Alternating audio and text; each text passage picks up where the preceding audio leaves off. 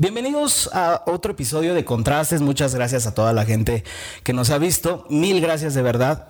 El día de hoy tenemos un tema, creo que un poco delicado, pero es necesario eh, abrir esos espacios, que la gente lo sepa y sobre todo hacer conciencia sobre el tema que tenemos el día de hoy. Nuevamente, muchas gracias. Les invito mucho, les invito mucho, mucho a compartir este video. Por favor, compartan este video y que cada vez más gente sepa de lo que hoy vamos a tocar.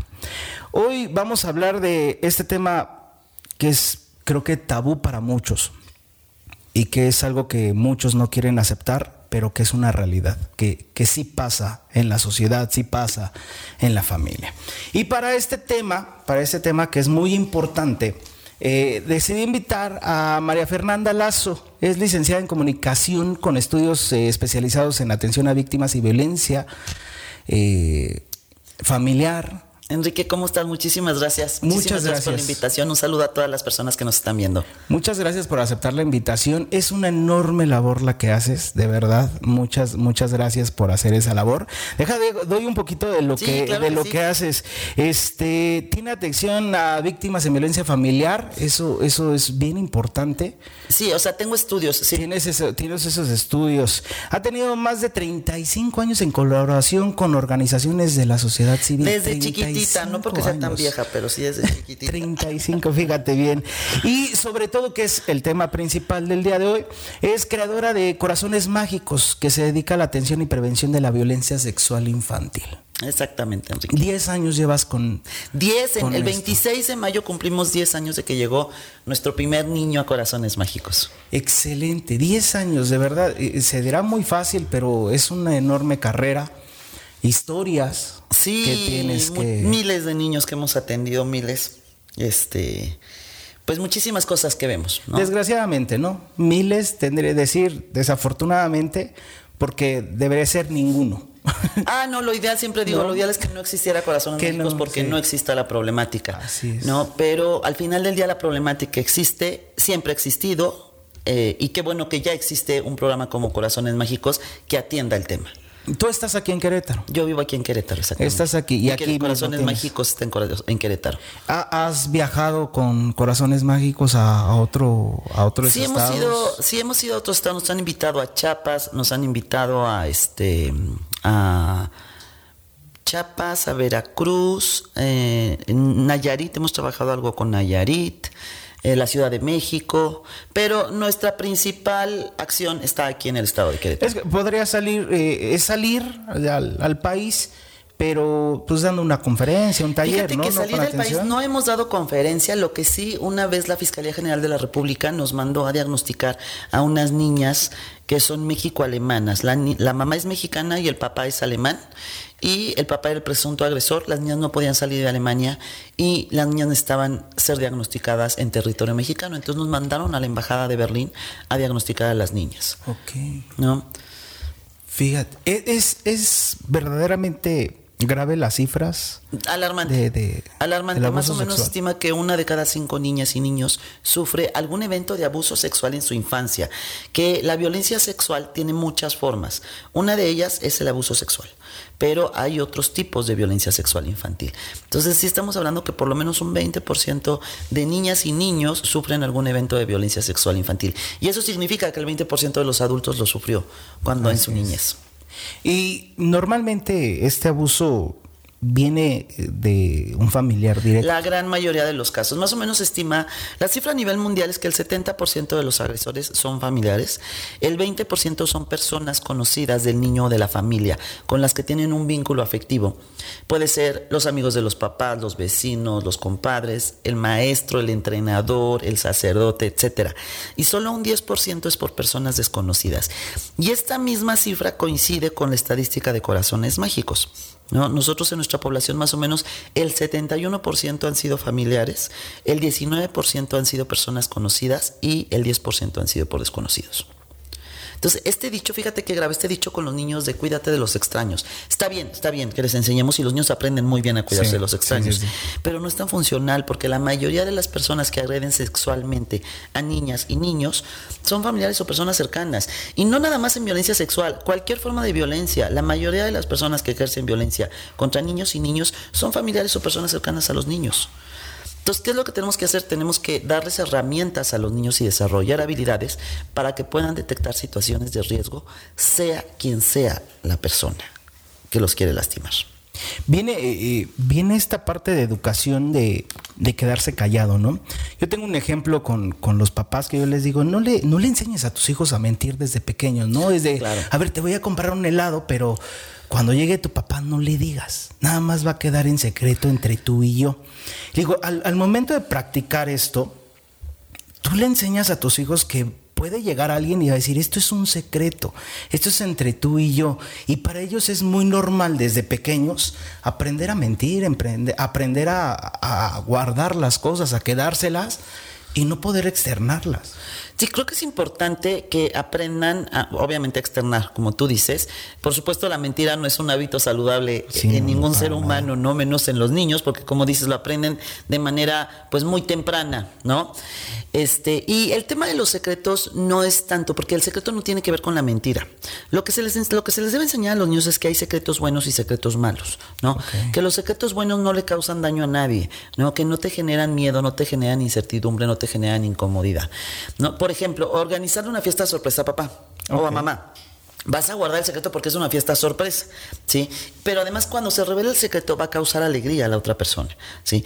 Y mientras tú estás guardando el secreto, pues estás motivado, estás emocionado, quieres ponerle globitos, comprarle un pastel, comprarle el regalito, ¿no? En los secretos malos sí hay miedo, hay incomodidad, ¿sí? Como puede ser, obviamente, el caso de un abuso sexual infantil, que de eso se basan los agresores sexuales, para seguir manteniendo, o sea, la complicidad con el niño y que el niño no lo hable, porque ellos quieren permanecer en la clandestinidad.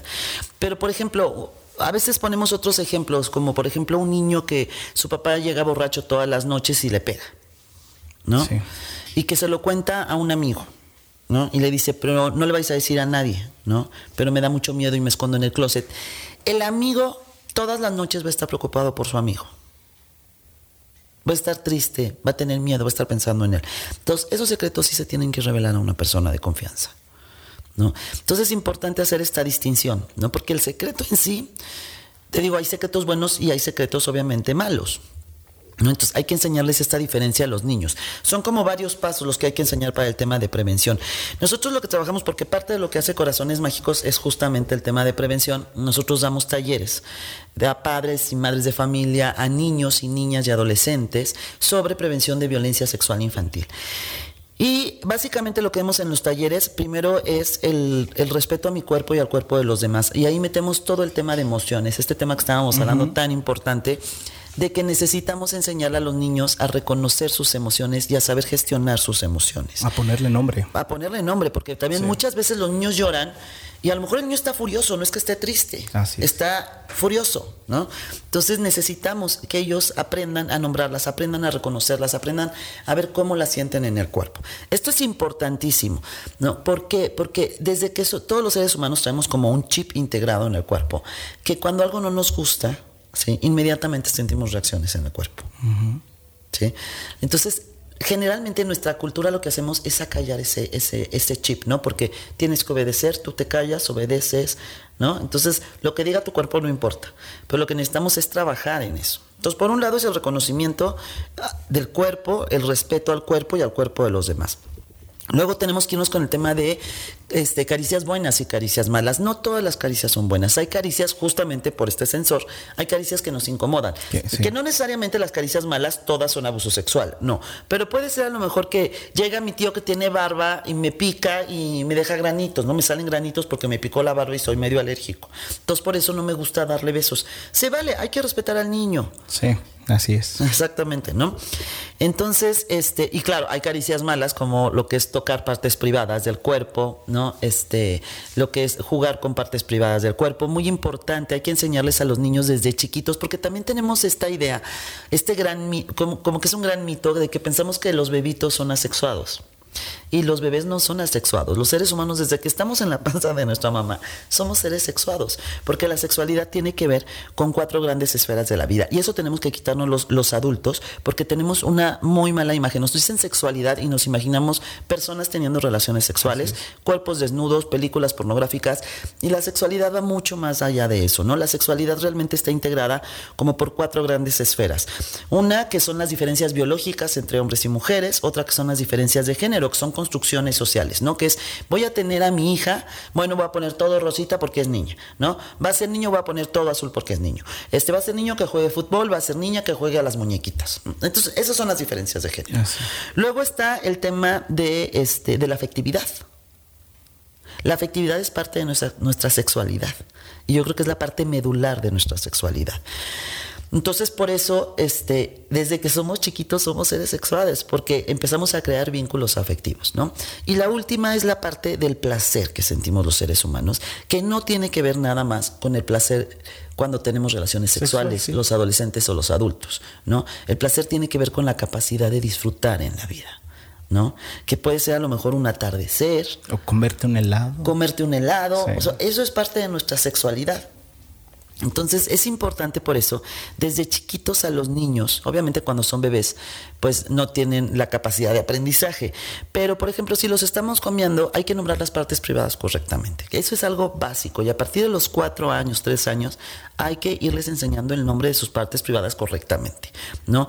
Y es muy fácil porque también hay mucha confusión en esto, a veces vamos, cuando vamos a dar los talleres, luego nos dicen que la boca es parte privada, que los muslos son parte privada, no, las partes privadas del cuerpo son las partes que cubre la ropa interior o el traje de baño.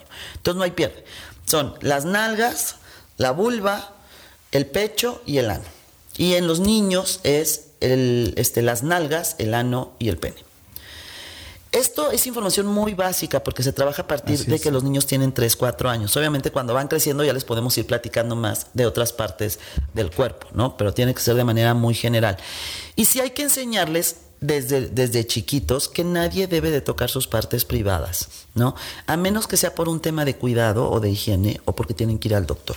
Pero que debe de ser una persona de confianza. Por ejemplo, si van al, al doctor, una persona de confianza debe de acompañarlos. Entonces, esta parte es bien importante porque la mayoría de la gente no le llama por sus partes, este, por su nombre correcto a las partes privadas. Es increíble, pero. Si les ponen unos nombres. Yo tengo amigas que le siguen diciendo tu colita, tu colita. Colita tienen los perros, no los seres humanos. Y el problema es el mensaje que les mandamos a los niños. O sea, cuando yo le pongo un apodo, un sobrenombre a la parte de, privada del cuerpo, le estoy mandando el mensaje que hay algo malo en su cuerpo, que no puedo nombrarlo correctamente, ¿no? Que además es una parte que causa burlas, ¿no? Que avergüenza a mi mamá y a mi papá, porque además cuando están en la edad de los dos a los seis años, que es cuando son los juegos sexuales, ¿no? Este, te tocas el pene o te tocas la vagina y déjate ahí, no seas cochino. Entonces, la vez que vamos metiendo mensajes muy, muy negativos. Entonces tenemos que trabajar sobre eso. Luego, la diferencia de caricias buenas y caricias malas. Las caricias malas son las que me causan incomodidad, me causan miedo, no me gustan. Entonces, tengo derecho a decir que no. Entonces, de ahí de entrada los adultos tenemos que ser muy respetuosos con esta parte que te decía, Enrique, que, este, que si el niño no quiere saludar de beso a alguien, que no le quiere dar abrazo a alguien, porque los mexicanos somos súper, este, somos muy papapachones, ¿no? Entonces nos encanta, ah, no, dale beso y abrazo a tu abuelita, ¿no? Y lo amarramos fuerte, fuerte, fuerte, ¿no? Y el niño está así de, no quiero. Entonces, tenemos que respetar mucho eso, porque si nosotros lo que queremos es que él se cuide, pues tenemos que respetar las decisiones que toma sobre su cuerpo.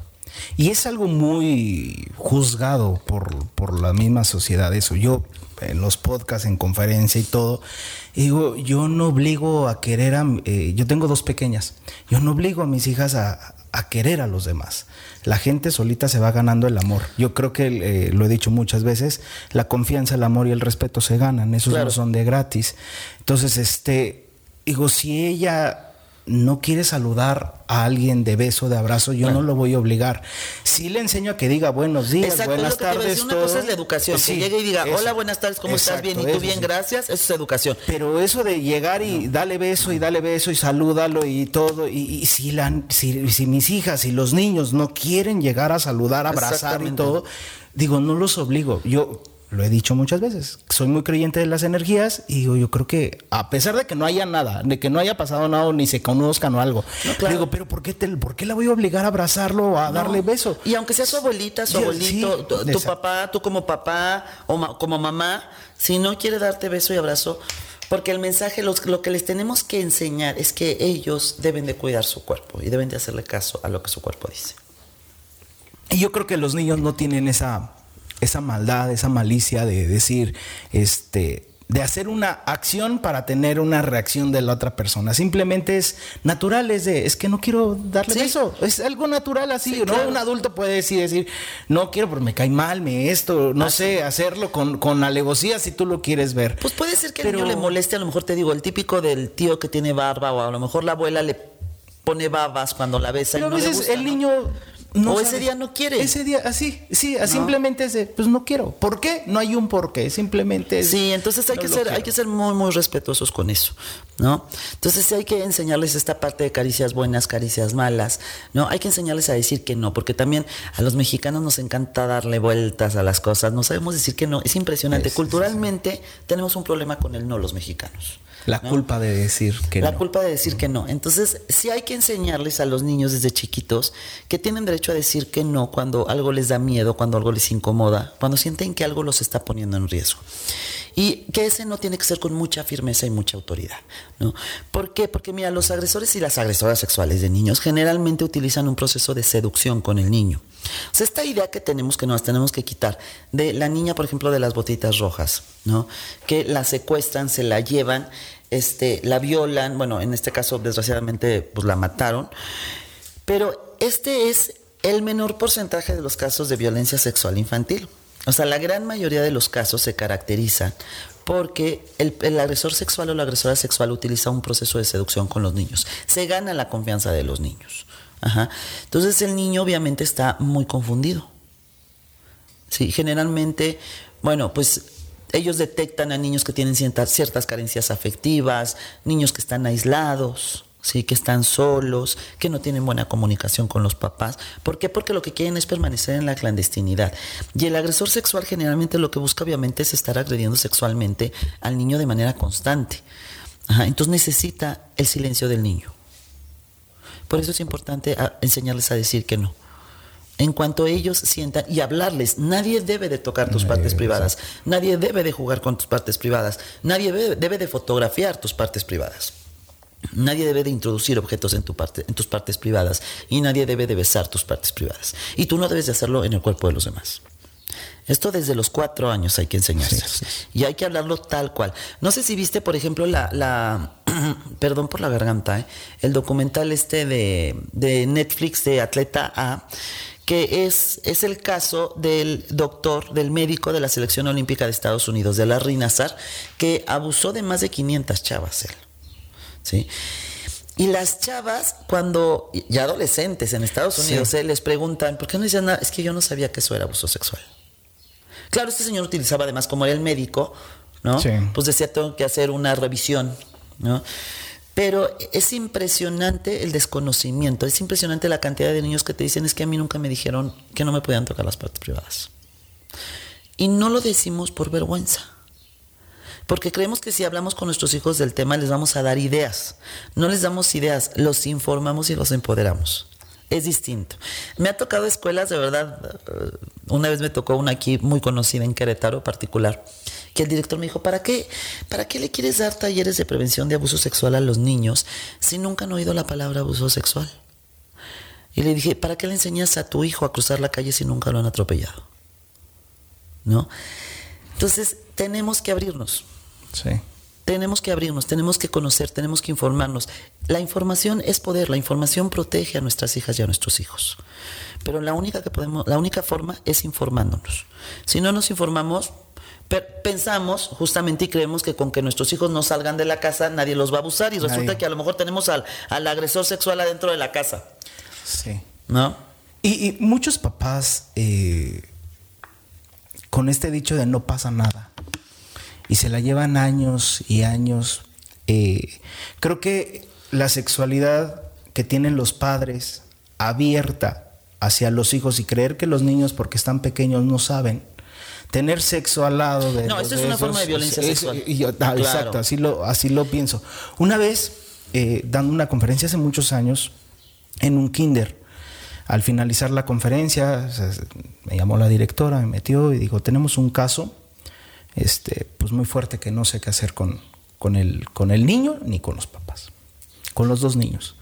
Resulta que a los dos niños, dos niños en el baño, eh, los encontraron uno chupándole el pene al otro. ¿Pero cuántos años tenía? Era en kinder, era cinco años. Y, perdón, y le digo, llamaron a los papás eh, y a los niños, a los niños les, le pregunté, ¿dónde viste eso? Dice, mi mamá lo hace con mi papá. Y digo, ¿en dónde, cómo viven? No, pues es que nosotros tenemos nuestra cama aquí y la cama del niño está acá al lado. Y entonces, con esto de, pues es que pues no pensamos no, que no fuera a pasar.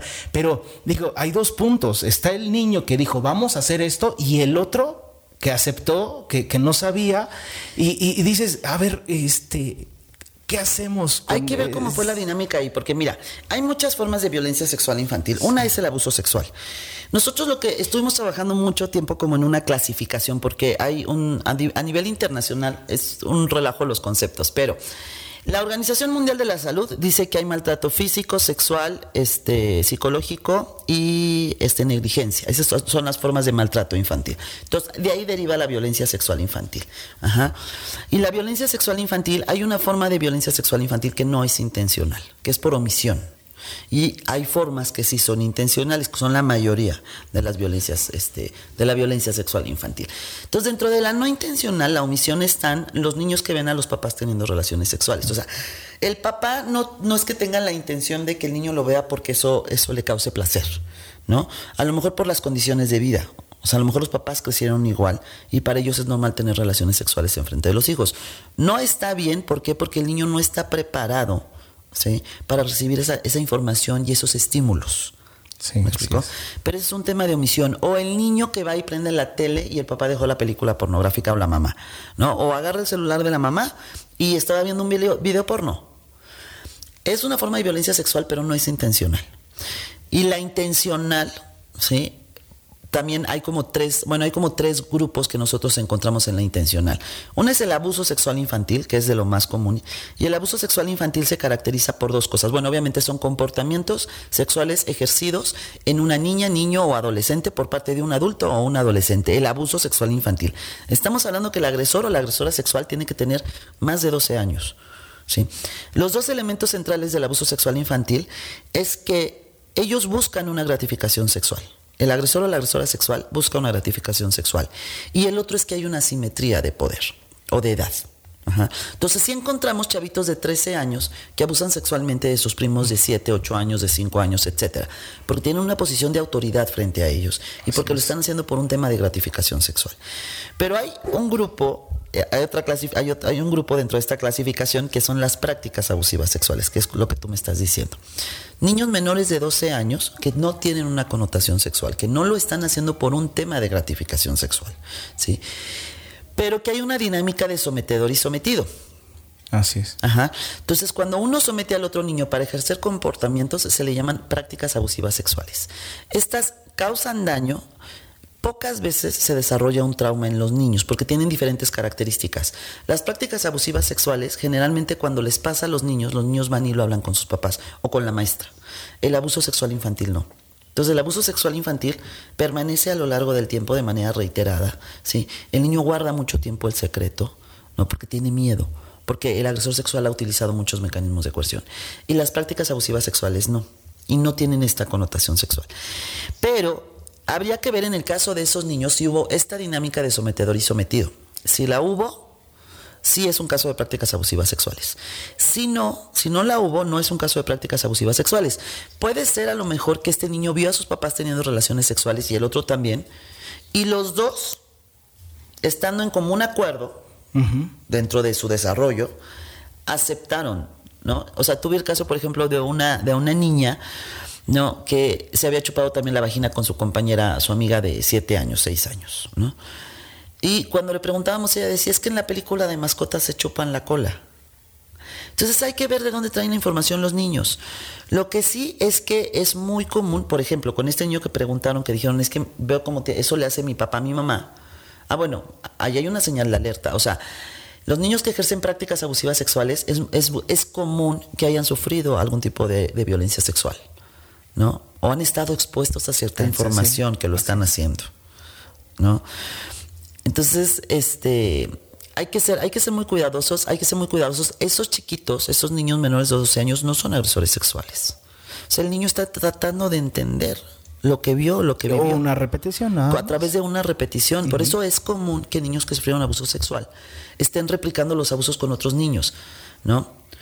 Entonces tenemos que tener cuidado con eso. Y se diferencian de los, de los juegos sexuales, porque también tenemos muy mitificados los juegos sexuales, ¿no? Y muy estigmatizados. Sí, bastante. No, es normal que niños entre 2 y 6 años se toquen el pene, se toquen la, la, las niñas se toquen la vagina, que uno le diga al otro, a ver, quiero ver tus pompas, porque mi papá tiene algo que le cuelga, a ver, quiero ver si tú tienes algo que te cuelga. Ah, es que tú eres niño, ah, es que yo soy niña, es que las mujeres tienen pecho. O sea, es cuando los niños empiezan a entender la diferencia entre los hombres y las mujeres. Entonces es común esta curiosidad es común que, que, pasen este tipo de hechos, que se estén tocando mucho sus partes privadas. Y en lugar de regañarlos, son momentos muy precisos para empezar a hablar con ellos, de que si quieren tocar sus partes privadas, se vayan a un lugar privado, se vayan al baño, se encierren, que no lo tienen que hacer frente a la gente. ¿Sí me explicó? Sí, sí, sí, total, totalmente. Hay muchos, hay muchos papás que quedan callados con, con esta parte y hay otros muy abiertos que lo dicen, yo tengo toda la confianza. Es que hay los dos extremos, ¿no? Está el extremo de, de, decir, yo no hablo de esos temas con mis hijos porque son muy privados. Este. Yo conocí mucha gente donde decía, no, mi hijo no me puede ver ni siquiera este, en bata de baño porque este, no, no, no puede ver a su mamá así. O sea, era, de, era totalmente estricta y era de no se puede. Pero hay otros que dicen, este, mi hijo tiene, no sé, siete años y me sigo bañando con él. Sí, la desnudez no es el problema. Eso es bien importante, eso lo traemos los adultos. Pero ¿cómo, cómo ejemplo, lo ven esta exacto, persona que te dice, no quiero que mi hijo me vea desnuda, este, y su hijo es chiquito, ¿sí? Pues más bien ella trae un tema dentro de su exacto. sexualidad. Y creo que todos vamos a tener temas dentro de nuestra sexualidad porque tenemos una muy mala educación sexual, pero tenemos que reconocerlo para aprender y cambiar, ¿no? Este, la desnudez no es un problema. Los niños, los papás que se bañan con los niños no es problema, ¿no? Pero hay una cierta edad. Sí, el niño generalmente, cuando el niño empieza a poderse bañar él solo, cuando el niño, el niño llega a una edad en la que dice, ya no quiero que me veas desnudo. Así como hay una edad, de los dos a los seis años, que le encanta estar encuadrado por toda la casa y se bota de risa y jajaja y sale, ¿no? Y mis pompas y no sé qué, porque así son. Les Tradición encanta. mexicana tener una foto del niño desnudo. Sí, que ¿no? eso, eso sí, eso por ejemplo, eso sí creo que pues debemos de cuidar. Si le estamos diciendo a los niños, tú tienes que ser responsable de tu cuerpo, ¿no? Y este y tienes que cuidar tu cuerpo, pero yo pongo la foto del desnudo, ¿no? Uh -huh. Entonces es un poco incongruente. Sí, así es. Pero bueno, entonces el tema de la desnudez no es el problema. Obviamente, si te bañas con tu hijo de 12 años, pues este, es raro que el niño no te haya puesto ya un alto de decir me quiero bañar solo. Porque ellos solitos empiezan a buscar su privacidad, ¿no? Entonces, la, la desnudez no es un problema, ¿no? Ahora, este es importante, es muy importante este hablarlo siempre con los hijos, tener esta comunicación asertiva con los hijos, ¿no? Y cuidar sí muchas prácticas. Por ejemplo, también nos dicen muchas veces los besos en la boca son malos. El beso en la boca como tal el de piquito no es malo. El problema es que pones a los niños en riesgo. ¿Por qué? Porque si tú como papá y mamá les das besos en la boca, el niño va a entender que es algo, es una práctica que puede hacer, porque está naturalizada. Y entonces ahí los expones a que caigan con agresores sexuales o con personas que les pasen incluso infecciones, que no tienen que estar besando en la boca. Ahora, el beso en la boca, si es un beso erotizado donde hay introducción de lengua, ese sí es malo. Ese totalmente. Entonces sí. también lo mismo pasa con la desnudez. Una cosa es que en tu momento de baño aproveches y bañes a tu hijo o a tu hija. Y otra cosa es que te encanta salir encuerado a la calle, ¿verdad? Porque si le, encanta, si le enseñas a tu hijo a salir encuerado a la calle, pues vas a salir encuerado y lo vas a poner en riesgo. Eso es con lo que se tiene que tener cuidado. Pero entonces no va a través de, de edades, sino va a través Pues más de... o menos, generalmente como a los 7, 8 años ya los niños, o 9, entre los 7 y 9 años, cuando los niños dicen, ya me quiero bañar solo, ya no quiero que me veas. Es cuando les empieza, empiezan ellos a decir, me voy a cambiar y se encierran. Sí. Ellos solitos lo marcan. Si no lo marcan, pues ya hay que marcárselos. Pero es que yo no he conocido ni un niño que no lo marque. Una vez me tocó una mamá que dijo, es normal que mi hija de 10 años se bañe con mi hijo de 13 años. No, no, no. Ya, es que, pero eso es culpa de la mamá. Habría que ver si los hijos querían que los bañaran juntos. Y escuchar a nuestros hijos, la verdad es que el, el, gran problema creo que es que tenemos muy cosificados a los niños. Entonces seguimos siendo sumamente, pues es, es, vivimos en una cultura totalmente patriarcal, ¿no? Y adultocentrista. Cosificamos a los niños, los niños nos pertenecen, ¿no? Y mis hijos van a hacer lo que yo quiera.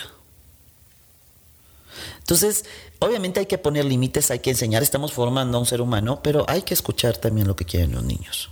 Y es, es algo bien difícil con los papás. Yo digo, 14 años dando conferencias y el discurso siempre a lo mismo.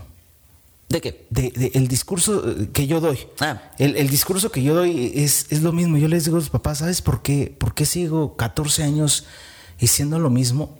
Pues porque todavía no aprendes a, a, educar a tus hijos, sigues cometiendo los mismos errores y tienes cuatro o cinco hijos y sigues cometiendo errores, sigues con esos temas tabús, piensas que no pasa nada, que como son niños no sienten, no piensan, no opinan. No, y que se les va a olvidar, porque el típico mensaje en los casos de violencia sexual es, no te preocupes, hay unos que dicen, sí te creo, pero ya no se van a hablar del tema y lo vas a olvidar. No, se olvida. O a lo mejor puede haber algún mecanismo en la memoria que por de defensa que te haga bloquear recuerdos. Así es. Pero el cuerpo siempre va a sacar eh, los, los momentos dolorosos de la vida. O sea, a ningún ser humano ¿sí? se le borra de- del cuerpo, de la energía, de la mente, los momentos dolorosos de la vida. A ninguno, a ni adultos ni a niños. Y, y si no lo haces consciente, inconscientemente sale. Te va a Yo botar, claro, se va a yo les, somatizar. yo les digo a, lo- a los papás, eh, fíjate en qué juega tu hijo. Fíjate con qué juega tu hijo. Eh, eh, Escóndete si tú quieres atrás de la puerta y tu hijo está solito jugando y observa lo que está jugando. Observa, escucha lo que está jugando, porque el juego es una proyección de lo que está viviendo, ¿no? Claro. Si la maestra le grita, él va a jugar a que tiene, él es la maestra, ella es la maestra y le está gritando a sus alumnos, o el papá o el mamá. Y en el juego representan mucho Claro. eh, lo que están viviendo. Entonces, si hay un abuso, eh, a través del juego lo van a. Puede van ser que a través del juego lo demuestren, sí puede Y, ser. y muchas veces los papás están o en el teléfono, eh, al lado de sus hijos, y están haciendo, ven las caricaturas los hijos y los papás no saben qué están viendo. Claro. Y, y eso es bien importante. Eh, no sé si has visto la nueva película de Red, No. está en Disney. Está genial esa. Yo tuve este cine con mis hijas aquí en casa y pusimos la- el proyector y todo, nos sentamos a verla. Y yo dije, esa película, más que película, es terapia. Es terapia pura, es un, es un encuentro con mamá. Se dan cuenta que vienen arrastrando problemas de mamá, de la mamá con su mamá y ella con su hija. Y dice, eh, como hija me quiero sentir perfecta, quiero sentirte, quiero agradarte. Hablan de la menstruación en una película De de, de- de este, de Pixar. Ajá. Y dices, wow, ya no estamos creciendo con estas películas de te va a venir un príncipe azul y te va a Ah, venir sí, a no, no, salvar. no, ya bendito Dios que pareció valiente. de- de- de tú eres la que limpias y alguien va a llegar a rescatarte y vas a salir y vas a ser feliz para toda tu vida. No, ya son temas eh, de realidad de lo que pasamos y cómo afrontarlos. Sí. Yo le comentaba con alguien la película y le decía, para alguien moralista, esta película está subida de tono. Eh, para alguien moralista, así que diga, no, eh, ¿cómo es posible que esa niña le hable hacia su mamá? ¿Cómo es posible que hablen de esa manera de la menstruación así? La- eso no, no es así. Este, la mamá deja en ridículo muchas veces con sus amigos a la niña y la niña llega un momento que le grita y dice, déjame en paz. Y, dije, alguien que sea muy moralista, la verdad va a decir que esta película es- está, está muy mal. Pero realmente es algo que pasa y que tenemos que hablar No, con claro, los se tiene que hablar. Y, y yo creo que algo bien importante, el mensaje para mamás y papás, es que la información que tú no le des a tus hijos en casa, la van a obtener de otro lado. Y el problema es ese, cuando se distorsiona la información. Así es. ¿No? Entonces, te pregunte lo que te pregunte tu hijo, busca tú resolvérselo. Si no sabes, porque hay veces que no sabes. Yo tenido amigas de repente que me dicen que su hija de 8 años, este, que le dijo una vez que este, oye mamá, pero ¿cómo, cómo se mete la célula de mi papá en tu, en tu panza para que se forme un hijo, ¿no? Y me dice, ¿cómo le explico? ¿No? Entonces también el internet hay muchas herramientas, hay mucha forma, hay muchos videos en YouTube de cómo explicar la sexualidad a los niños, pero siempre hay que tratar de averiguar eh, de dónde traen la información, qué es lo que quieren saber. ¿No? Porque, por ejemplo, están estos anuncios que a mí me encantan. Hay uno de McDonald's que está el niño chiquito y no sé qué viene, preguntan sexo y se voltea el niño y dice, papá, ¿qué es sexo? Y el, niño, el papá, así, le empiezan a pasar mil cosas por la cabeza de cómo le explico, ¿no? O sea, un niño de seis años que está aprendiendo a leer. ¿Cómo le explico qué sexo? No sé qué, ¿no? Y al final el papá le pregunta, ¿por qué? Y le dice, es que aquí dice sexo, hombre, mujer. Entonces hay que preguntarles muchas veces de dónde traen esa información, qué es lo que quieren saber, porque a veces nada más oyen las palabras. Pero si, él, si ella ya tiene dudas, ¿sí? hay que buscar una forma adecuada de su edad de explicarles.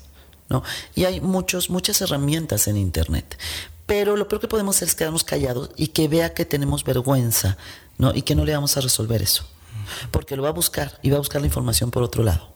O alguien más se lo va a preguntar y... Y fíjense, si nosotros digo, hablando de este tema de la comunicación, si nosotros no le hablamos a, sus, a nuestros hijos e hijas de, de, nuestro cuerpo, de las partes privadas, si no les decimos correctamente este, cómo se llaman, si nosotros cada vez que se tocaban el pene de chiquito, la vagina de chiquito, les decíamos, déjate ahí, no seas cochino, déjate ahí, no seas cochino, mamá, es que me pica, ¿y qué te va a picar? Pues límpiate, ¿no? Y mostrábamos esa razón. Si alguien los toca, no nos van a venir a decir porque le causa, le causa incomodidad a mi mamá, se va a enojar si le digo que alguien me tocó la vagina o alguien me tocó el pene. ¿No? Entonces, este, es importantísimo, es importantísimo informarnos. O se toma mucho juego, ¿no? Hacen muchas bromas acerca de eso y no las desmienten. Yo veía una entrevista que le hizo Jordi Rosado a, a, Eugenio Derbez y Eugenio habla de, de cómo su mamá le dijo que cuando se pusiera nervioso, eh, nervioso ella se refería a que, anduviera como este. Carioso. Ajá. Así. y él lo entendió. Eh, ah, se tenía que echar agua fría eh, en el pene. y entonces decía, antes de subirme a una obra de teatro, este, pues yo iba y me bañaba y me echaba porque estaba nervioso. Ah. Hasta como los treinta tantos años aclararon la situación. Entonces, imagínate, un juego que a tu hijo le dura 30 años Sí. Y, dices, no, pues es que fue un juego, o sea, yo Pero te lo dije tenemos porque ponemos otras palabras en lugar de decir cuando sientas que porque supongo que ya debe haber sido adolescente, cuando sientas que estás excitado o cuando sientas que el pene se pone duro o erecto, échate agua en lugar de decir eso que no sea recomendable. cuando estés nervioso.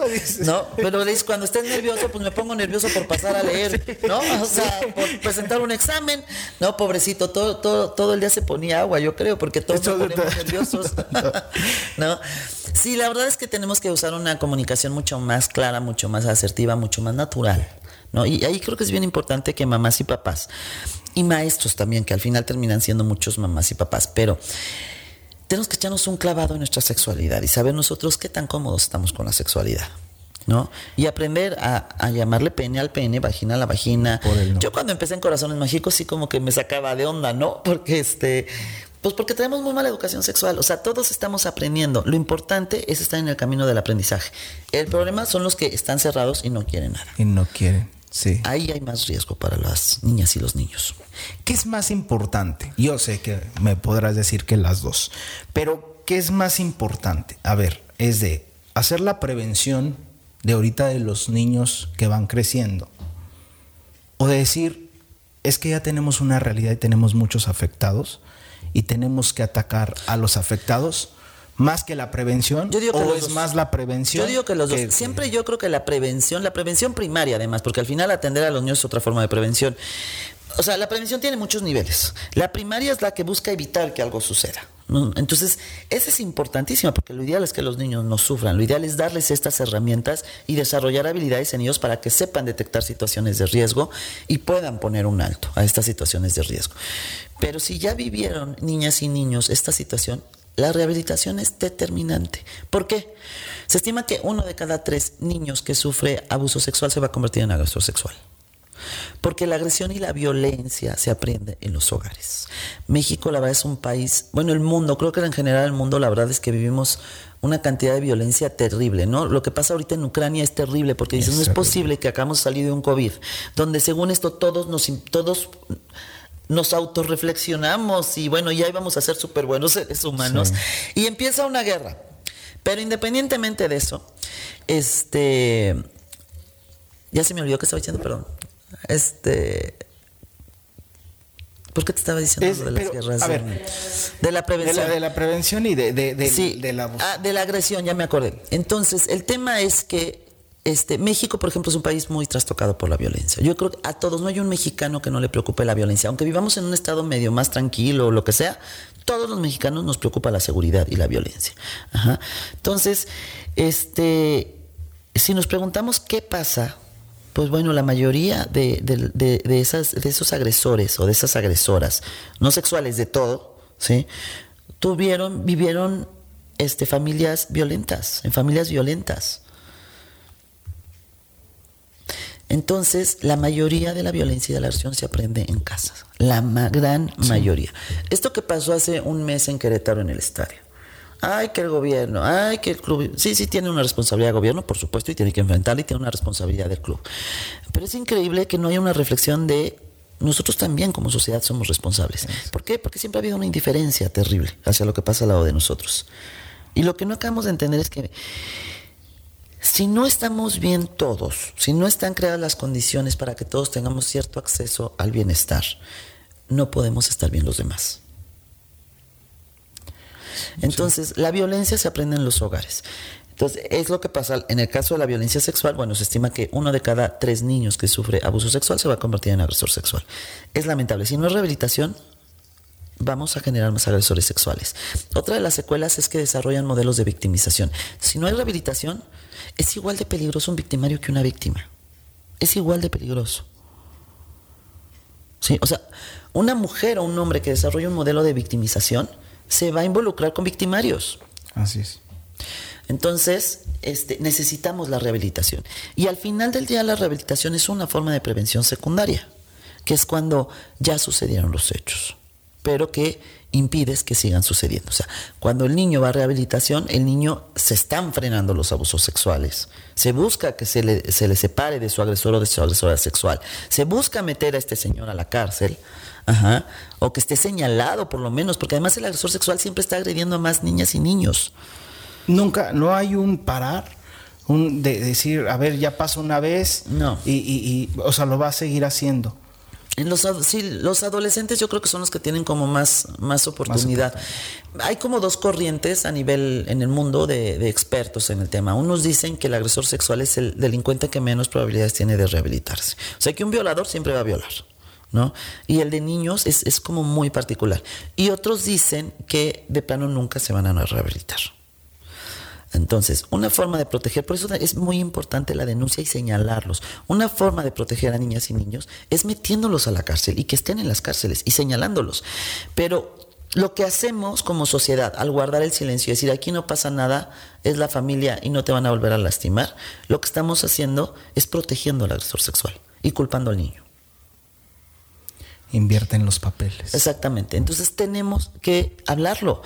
Por eso ahorita hay un movimiento muy fuerte de denuncia a través de redes sociales, que además se va a incrementar, ¿eh? porque todo el mundo dice, qué barbaridad, es que ahora hay mucho más casos. No, no es que haya más casos, es que hoy la gente está hablando. No podemos saber si había más casos antes que no. Porque antes sí puedo decir que gobierno no se metía en la familia. Hoy los gobiernos sí se meten, el Estado sí se tiene que meter en la familia. Antes no se metía. Entonces pasaban una cantidad de cosas en las familias que no nos enterábamos. ¿sí?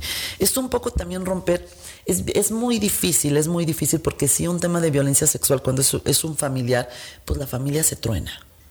Y nos quita esta idea de la familia, de que en familia estamos protegidos y seguros. ¿no? Como esta fantasía de idealismo mágico que tenemos, ¿no? De que en la familia sí voy a estar bien, ¿no? Este idealismo mágico de si tengo dinero y tengo educación, no hay riesgo, ¿no? Los agresores sexuales están en todos lados. En todos Clases altas, medias, bajas, todos lados, ¿no? Entonces tenemos que ser, este, tenemos que informarnos. O sea, la solución es, es informarnos. ¿Es un daño emocional que tienen los agresores o es un daño eh, neuronal, tienen algo, algún tipo de problema. Son distorsiones cognitivas la mayoría de ellos. Más o menos se estima que como un 10% tienen problema psiquiátrico, más o menos. Pero el 90% son distorsiones cognitivas. Saben muy bien lo que están haciendo, ¿sí? lo planean, identifican al niño del que quieren abusar, ¿sí? lo seducen y este, empiezan a incrementar, pues empiezan, sí, a, erotizar el, el, vínculo afectivo con el niño y poco a poco van incrementando el nivel de las caricias. ¿sí? Tenemos también esta falsa idea de que les vamos a ver la cara de violadores, de que el violador se le ve en la cara. Y los agresores sexuales de niñas y niños son encantadores, manipuladores. Son personas que pues están socialmente adaptadas aparentemente, ¿no? O que pueden estar casados, tener una familia, pueden ser homosexuales, bisexuales, heterosexuales. O sea, no hay un perfil específico. La mayoría más o menos este sí cumple con estos criterios, ¿no? Les encantan los niños. Tenemos la idea de que si alguien quiere agredir a, nuestra, agredir, perdón, a nuestras hijas e hijos, va a llegar y lo va a raptar, lo va a lastimar, le va a sacar sangre, ¿no? Se lo va a llevar. Y no es así. Y es todo lo contrario, lo enamora. lo, lo, enamora, porque a ellos les encantan los niños. Obviamente van a buscar lugares donde hay niños. Es increíble. Yo, de verdad, digo, conozco casos, pero en mi cabeza es de, de no encuentro su enfoque de estas personas, de los agresores, de ver un niño y, de que te sientas que que te, seduzca, que te atrae. Es un tema, mira, no, esto es importante. Muchos agresores sexuales, el pedófilo, el pedófilo es el que siente atracción sexual hacia un niño. El pedrasta es el pedófilo que ejecuta violencia sexual hacia un niño o una niña.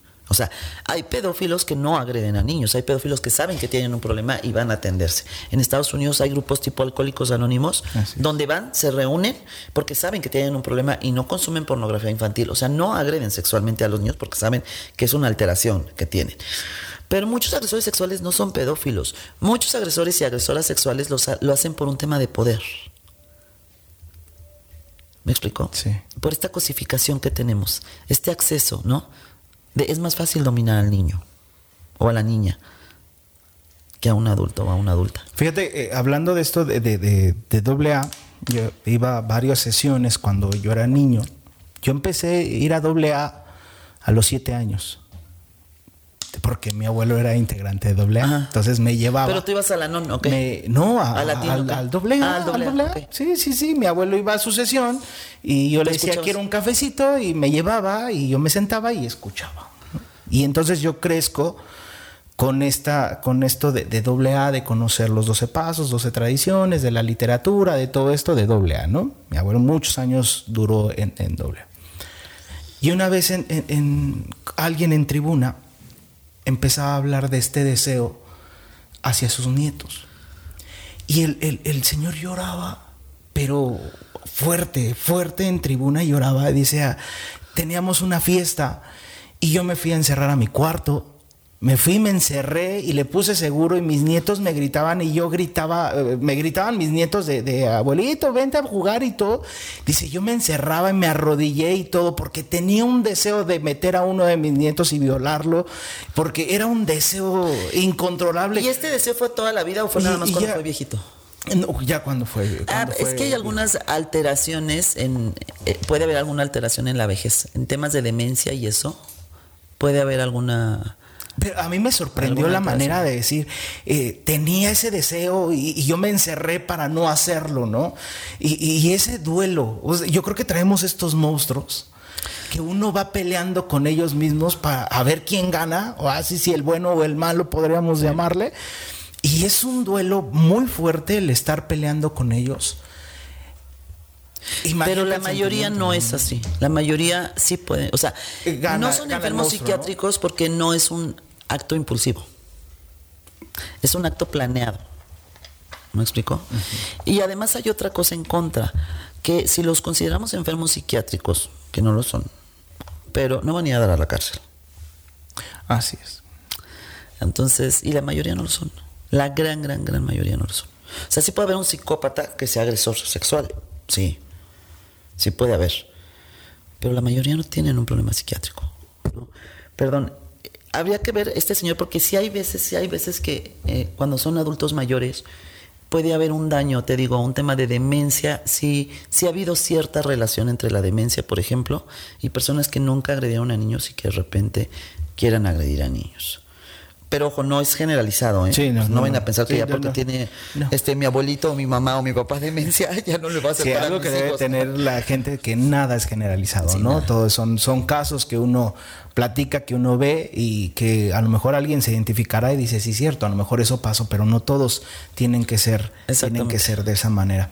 Viene mucho el tabú de la sexualidad, sobre todo con las personas mayores.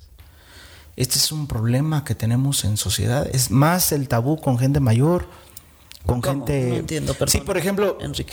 los abuelitos, es más difícil que hablen de una sexualidad Ah, claro, pues sí. que, que, que los papás Sí. de y- ahora. Claro, sí, sí, sí. Sí, pues eran generaciones mucho más conservadoras, mucho más cerradas. Y también depende, es que yo... Pero ya vamos para adelante los nuevos viejitos. ya, ya, ya, ya, los nuevos viejitos estamos más revolucionados. ¿No? Créeme que eh, yo he ido a algunas comunidades y este el tema es muy fuerte. Una vez fui a una comunidad en Hidalgo. Me costó mucho trabajo la conferencia, eh, tiene muchos años. Pero hablando con la directora fue un kinder, hablando con la directora y me dijo, "Tenga mucho cuidado con lo que va a hablar." dije, "¿Por qué?" Dice, "Aquí la mayoría de los hombres y, si- y hoy sí vinieron muchos, dice, me di cuenta.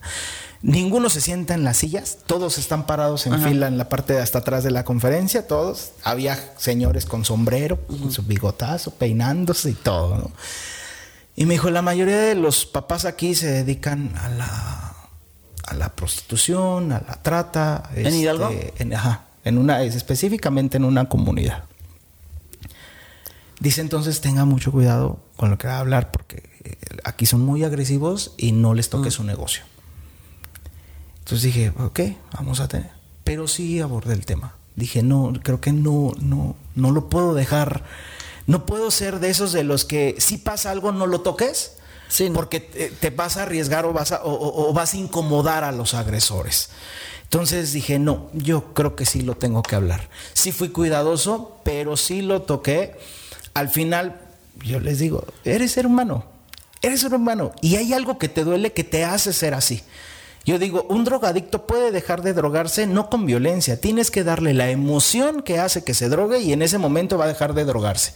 Pero si tú lo golpeas, lo anexas y le das terapia, pero ninguno de los psicólogos le da la emoción que hace drogarse, vas a tener 20, 30 veces que lo vas a anexar y nunca va a pasar nada. Vas a decir va a recaer, va a recaer, sí, porque no le das punto, eh, no le das al punto de la emoción. Ahora, con ellos era lo que yo veía. Entonces empecé a trabajar la infancia, empecé a trabajar papá, empecé a trabajar mamá, empecé a trabajar los abusos, empecé a trabajar toda esta parte. Al final, uno sorprendido, porque yo me enfoqué en los papás, en los papás que estaban hasta atrás, yo me enfoqué en ellos y en dar en la emoción, en la emoción. Logré que la mayoría de los papás recordara esa infancia y veías a todos los papás llore y llore y llore. Y la directora al final me dijo, no sé qué fue lo que hizo, pero la verdad es que los papás, otros, Sí, pues es que al final también hay mucha cuestión cultural. Digo, aquí en Amialco, por ejemplo, hay comunidades que los, los abuelos y los papás acostumbran que cuando la hija o la nieta tiene su primera menstruación, ellos las violan. O sea, hay lugares donde está muy naturalizado el tema de la cosificación. Bueno, en todos lados está naturalizada la cosificación de la mujer, pero hay lugares que este tema de la violencia sexual no lo perciben. Hay que ir rompiendo con todo eso. Claro que hay que ir rompiendo. ¿Crees que el machismo, de, en esta parte del machismo de, de- de- de la sexualidad, venga de papá o, ve- o venga más por eh, la timidez de la mamá? De, de ¿Cómo? O sea, que el machismo se forme más por la mamá o por el papá. Ajá, en, la, en el aspecto sexual, porque muchas mamás dicen, cállate, no digas nada. Eh, eh, así es, es la cruz, este, es tu marido, tienes que aguantarlo, y muchas veces soportan esta parte. Entonces uno tiene que callar por muchas veces Pues por yo la creo que idea es de los dos, porque ¿no? si por un lado la mamá te dice, cállate, no lo digas, es tu marido, tienes que aguantar, y por otro lado siempre tuviste un papá. O sea, viste a tu mamá aguantando a tu papá y a tu papá ejerciendo ese poder sobre tu mamá para aguantarse. Es muy fácil. O sea, ahí es donde se desarrollan los modelos de, de victimización, estos que te digo.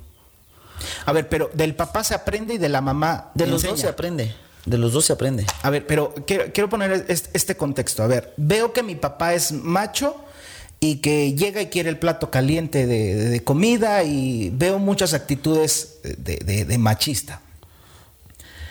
pero eso lo voy viendo, lo voy aprendiendo a través de la acción. Pero mi mamá es la que sí me enseña con la boca y me dice, cállate, no digas nada, nosotros las mujeres estamos para esto. Pero en los, en, los dos hay aprendizaje. La diferencia es que uno es lenguaje no verbal y otro es lenguaje verbal. Ok. Y es lenguaje explícito. Yo tengo esa idea de una cosa es lo enseñado y otra cosa es lo aprendido. Pero en lo enseñado también aprendes. O sea, al final los dos son aprendizajes. Ajá, sí, sí. Yo lo vería de, de, manera diferente. O sea, es que yo le digo, por ejemplo, a los papás, el, ejemplo de, de, decir, una cosa es lo enseñado y otra cosa es lo aprendido. Eh, Pero los papás también dicen, tú te callas porque eres mujer, tú me sirves porque eres mujer. También es enseñado eso. También. En el ejemplo que pongo es de decir, a los hijos le dices no me mientas. Te mientes, te va peor. Eso es cosa lo que tú le estás enseñando con la boca. Sí. Pero si llega el abonero, le dices, sal y dile que no estoy, o contesta, dile que me estoy bañando. Sí, lo está aprendiendo. Y eso es lo aprendido. Entonces, no es directamente que le estés enseñando con la boca, pero lo está aprendiendo con la acción. Sí, Entonces, sí, a eso es a lo que me refiero. Una cosa es lo enseñado y otra cosa lo aprendido. Entonces, a veces los papás educan sin enseñar. Yo creo que no, yo creo que siempre también mandan mensajes los papás. A lo mejor la mamá es más la que manda más mensajes, más enseña más, entre comillas. Yo creo que también los papás, porque constantemente también estos, están estos mensajes de sírveme de comer, sírvele a tu hermano. Sí, sí, sí, sí, total. También lo dice el papá. Lo dice el papá. O sea, esto es un tema de hombres y mujeres. Sí, sí, sí, total. De los dos. Totalmente. A ver, en caso, una mujer, ¿cómo ejerce una agresión sexual? Hacia los niños. ¿Te ha tocado mujeres claro, que tengan, claro que ¿Cómo lo ejercen? Porque normalmente dicen, bueno, es el hombre el que hay una penetración y entonces ya es una violación. No, no, no, pero, no, porque es importante aquí mencionar que hay muchas formas de violencia sexual, o sea, no solo la violación. ¿sí? Y también es un gran mito pensar que la violación es la traumática, la más traumática y la más dañina. Y digo que es la única. No, eh, ni es la única, o sea, los tocamientos son formas de, de, abusos sexuales, el exhibicionismo, la manipulación, la pornografía infantil, hacer y enseñar y distribuir. O sea, son formas de violencia sexual infantil. ¿no? Lo que es contacto bucogenital, cualquier introducción vía anal o vaginal de objetos, de dedos, etcétera, son formas de violencia sexual infantil. Y esto sí es bien importante, que bueno los, lo sacaste. Tenemos que quitarnos de la idea de que solo la violación es traumática. Porque lo que realmente, o sea, el, el, el nivel de trauma tiene que ver con la relación que el niño tiene con su agresor sexual. El incesto es de lo más traumático. El padre biológico es muy traumático sumamente traumático. Y la madre biológica es más traumática que el padre biológico. Ajá, entonces tiene que ver con el tiempo que el niño guardó el secreto y sufrió las agresiones sexuales. Tiene que ver con otras cosas el daño, no tiene que ver con la forma. Hemos tenido niños que sufren tocamientos y traen una sintomatología espantosa. Y niños o niñas que sufrieron algún tipo de violación y, este, y digo, tienen a lo mejor una sintomatología más regulada. Entonces es bien importante empezarnos a quitar estos mitos. Ahora, me preguntabas que cómo una mujer abusa, pues igual con tocamientos, introducción digital, introducción de objetos. Tenemos el caso de una mamá biológica que abusó de sus dos hijos y fueron este, violaciones horribles porque los, como un tema de tortura sexual muy fuerte porque los metía en un baño a los chiquitos, les tapaba los ojos y les introducía un palo vía anal y vaginal. No, tenemos el caso de cuatro mamás biológicas en Corazones Mágicos. O sea, esta idea también de que los niños están seguros con, las mujeres es mentira. Sí son mucho menos las agresoras mujeres. Más o menos estima que entre un 85 y 90% son agresores hombres y entre un 15 y un 10% son agresoras mujeres. Pero luego nos topamos en el kinder así de, si hay, que haya puras maestras, que no haya hombres. No, más bien hay que darle herramientas a los niños, hay que crear entornos protectores, hay que saber a quién contratas, hay que pedir referencias. O sea, no contrates a alguien que viene de otra escuela por sospecha de abuso sexual. ¿No? Así, sí. Entonces hay que ahí tener más ojo. Ahora, con esto de las cancelaciones o con esto de exponer mucho a, las personas, no sé si escuchaste el caso de Edgar Oceransky. Ah, sí, el del este. del trovador. Ajá. Y este. Eh, un, discurso de un, de un, de un, de un concierto de más de 13 años y que alguien lo sacó y, lo cancelaron por muchos lados, por muchos, no hubo una, no hubo, no hubo un abuso, no hubo nada, era un discurso. Pero, sí es una forma de violencia. Eh, sí, sí, sí. Porque está promoviendo. está bien así, así juzgado de esa manera de, de, cancelar a una persona. Hay, hay muchas mujeres que dicen, te voy a acusar te voy a acusar Mira. de, de esta parte y entonces... eh, Yo creo que sí es un riesgo de las redes, pero también él utilizó un discurso muy misógino Sí, total, y muy totalmente, total. pedófilo. Sí, sí. o sea, está muy naturalizado también que hombres cuarentones, treintones quieran andar con chavitas de 15, 16 años. Son niñas, son adolescentes. A mí me sorprendió esa no frase. tienen el desarrollo. No. esa, esa parte la tienen que entender. Hombres y mujeres, ¿eh? porque también cada vez hay más mujeres. ¿Sí? Y no se puede, necesitamos, hemos normalizado la violencia de una forma increíble. Y esa es una, es una parte en la que lo ves. Eh, La ¿Cómo se frase que más le impactó fue esa de es mejor ir al, al bote por una niña que por el alcoholímetro. Entonces, este, fue, eh, sí, así, dije, no puede ser. Digo, no puede, no puede ser. Aunque no hay- haya O sea- habido algo, ese discurso de, eh, sí me, sí es de aguas, como que, eh, eh, como tus alertas, ¿no? No, Decir, por supuesto que es, "Hijo, digo, es un discurso totalmente este agresor contra, contra las chavitas, contra las adolescentes, que al final te, te digo, son niñas, ¿no? Es un discurso que promueve la cultura de la pedofilia. O sea, viene una corriente muy fuerte de la pedofilia donde quieren normalizar la atracción, así como sientes, o sea, la atracción sexual la quieren normalizar hacia niñas y niños. A ver, hay otro caso de, de otro, de un comediante, este, que se llama, que le, se llama el tío Robert, donde también una chica lo, lo denunció, bueno, no ante las autoridades, ante las redes sociales, de que él tenía 39 años y él tenía, y ella tenía 19. No, pero Y eso- también, y también lo cancelaron muy fuerte a él. Ah, no sé ese, Y pero y- este, y- ella y- era mayor de edad. Ahora, a lo mejor Exacto. la acosó o, o la violentó No, sexualmente. y no sé. el, el tío Robert sacó un video donde dice, donde están los dos y dice, vamos a iniciar una relación y vamos, y ella dice, sí, vamos a ver cómo funciona. Yo sé que hay mucha diferencia de edad, pero pues estamos conscientes los dos y vamos a hacerlo. Pero la chica lo denunció y entonces se le fueron encima. ¿Pero por qué lo denunció? tío. Pues porque abusó de ella, porque era inocente. Y entonces aquí también pasó con hay una hay un centro de, de comedia que se llama La Caja Popular aquí en Querétaro y lo mismo pasó Ah, y la chica sí tiene ve- ve- vein- Sí. 21 años y denuncia a alguien porque eh, según abusó de ella de su inocencia. No, Sí, de, no mira, de algo no, más. Sí, yo creo que es importantísimo, por eso el tema de prevención es muy importante, porque también en la medida en que nosotros este, enseñemos a niñas y niños a decir no, de grande lo van a saber hacer. Ahora, los seres humanos tenemos que entender que nos enfrentamos a situaciones de riesgo. Desgraciadamente. Claro Sí, que yo entiendo ese discurso y creo que lo ideal sí sería poder salir por las calles, ¿no? A la hora que fuera, como tú quisieras, ¿no? Y que no te pase nada. Pero Construimos bardas para que no se nos metan a robar. También lo ideal sería tener casas y que no hubiera bardas y tener nuestras casas abiertas. Eso estaría padrísimo. Pero al final del día en el mundo hay riesgos. Entonces creo que tenemos que entender, hombres y mujeres, ¿eh? porque tenemos casos de chavitos que por una borrachera o que les metieron droga, los violaron amigos. Sí. ¿sí? Entonces, hombres y mujeres tenemos que entender que si te vas a pasar de alcohol, si vas a consumir drogas, hay un riesgo. Ahora, también hay una realidad, y esto es importante hacer mención. Yo creo que todas las mujeres del mundo, y yo te hablo de verdad, y de eso le doy gracias a la vida, y no sé por qué me tocó eso, pero yo vivo en una, he nacido en un lugar de privilegio. O sea, yo siempre, yo le digo a mi mamá, en ninguna de las dos familias hay agresores sexuales, mamá, nunca pasó nada, ¿no? Cuando yo veo este pleito, por ejemplo, bueno, en este pleito, esta lucha de las mujeres de decir, es que no saben lo que es tener que salir de tu casa y tener que estar lidiando diario con acosos sexuales en la casa, en la calle, dices, está cañón, porque a mí, digo, yo nunca me tuve que subir un camión. A mí siempre me llevaron, me trajeron, yo siempre he traído coche, o sea, yo nunca me he tenido que preocupar por eso. Y, y con todo y todo te puedo decir que todas las mujeres, estoy segura que todas las mujeres hemos sufrido algún tipo de acoso.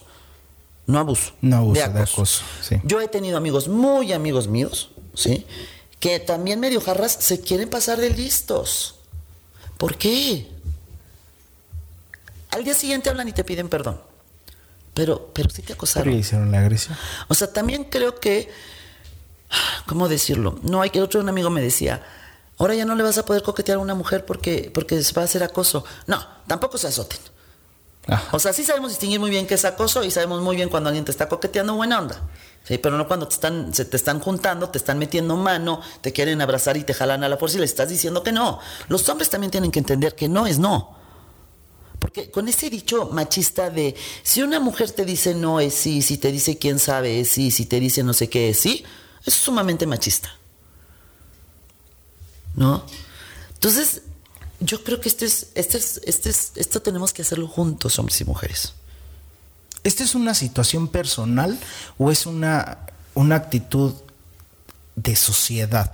Es, a ver, eh, con el movimiento que, que hace mujeres y todo, hay mujeres entre mismas mujeres que están de acuerdo y otras que no. ¿De qué? Pero el, el, movimiento feminista, por ejemplo. ¿En qué van a estar? Ah, de, en ciertos Hay algunas, así en algunos ciertos temas hay unas mujeres que dicen no, yo no estoy de acuerdo, otras dicen sí, otras este, dicen somos todas y otras dicen yo no me incluyes, no me incluyas a mí, yo no tengo nada, nada que ver eh, en esta parte. Pero eso es un acto individual de decir yo por mis vivencias y por lo que he pasado pienso de esta manera y entonces ante esto yo reacciono, pero yo no lo viví, entonces yo no tengo realmente este problema. Por ejemplo, tú decías del, del acoso. No, pero el hecho, por ejemplo, yo no, sufrí, yo no, sufrí, abuso sexual de niña. Muchas me preguntan, ¿tú sufriste abuso sexual? ¿Por qué pones corazones mágicos?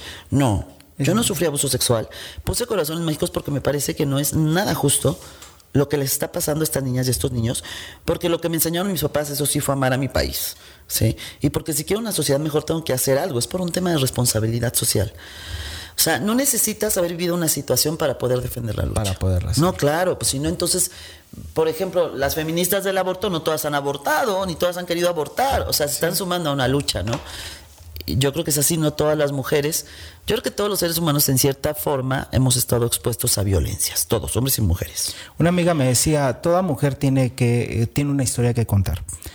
Y todo hombre también. Y exacto, eso fue lo que dije. Le digo, yo le cambiaría el, mujer. Yo le digo, yo creo que toda persona tiene una historia que contar. A mí, esta parte, por ejemplo, de las niñas no se les toca a las niñas ni a los niños. Ni a los niños. O sea, ¿por qué hacen esa diferencia, esa diferencia, no? Y luego cuando siempre me invitan de que el día de la, de la mujer entonces son las niñas. ¿Y los niños qué? ¿No? Yo creo que no, yo creo que también culturalmente le hemos hecho mucho daño al hombre y el hombre ha recibido mucha violencia. Pero la violencia de la mujer fue una violencia más explícita. Y el problema de los hombres es que los hombres no son conscientes de la violencia a la que han estado expuestos porque eh, los hombres este, han estado, están cómodos, estuvieron muy cómodos en su posición, pero también han sido muy violentados. O sea, los hombres, con los hombres menos se podían expresar las emociones, menos se pueden expresar, porque si lloras eres una niña. Por algo los hombres tenían más ataques al corazón, por algo los hombres tomaban más, porque no había cómo sacar esa cantidad de, emociones que sentían.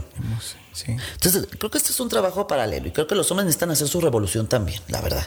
Es bien importante eh, dejar de, poner géneros. Yo creo que eh, importante es decir, tratarnos como personas. Como seres humanos. Como seres humanos, es decir, a ver, tú hombre también tienes una historia, tu mujer también tienes una historia.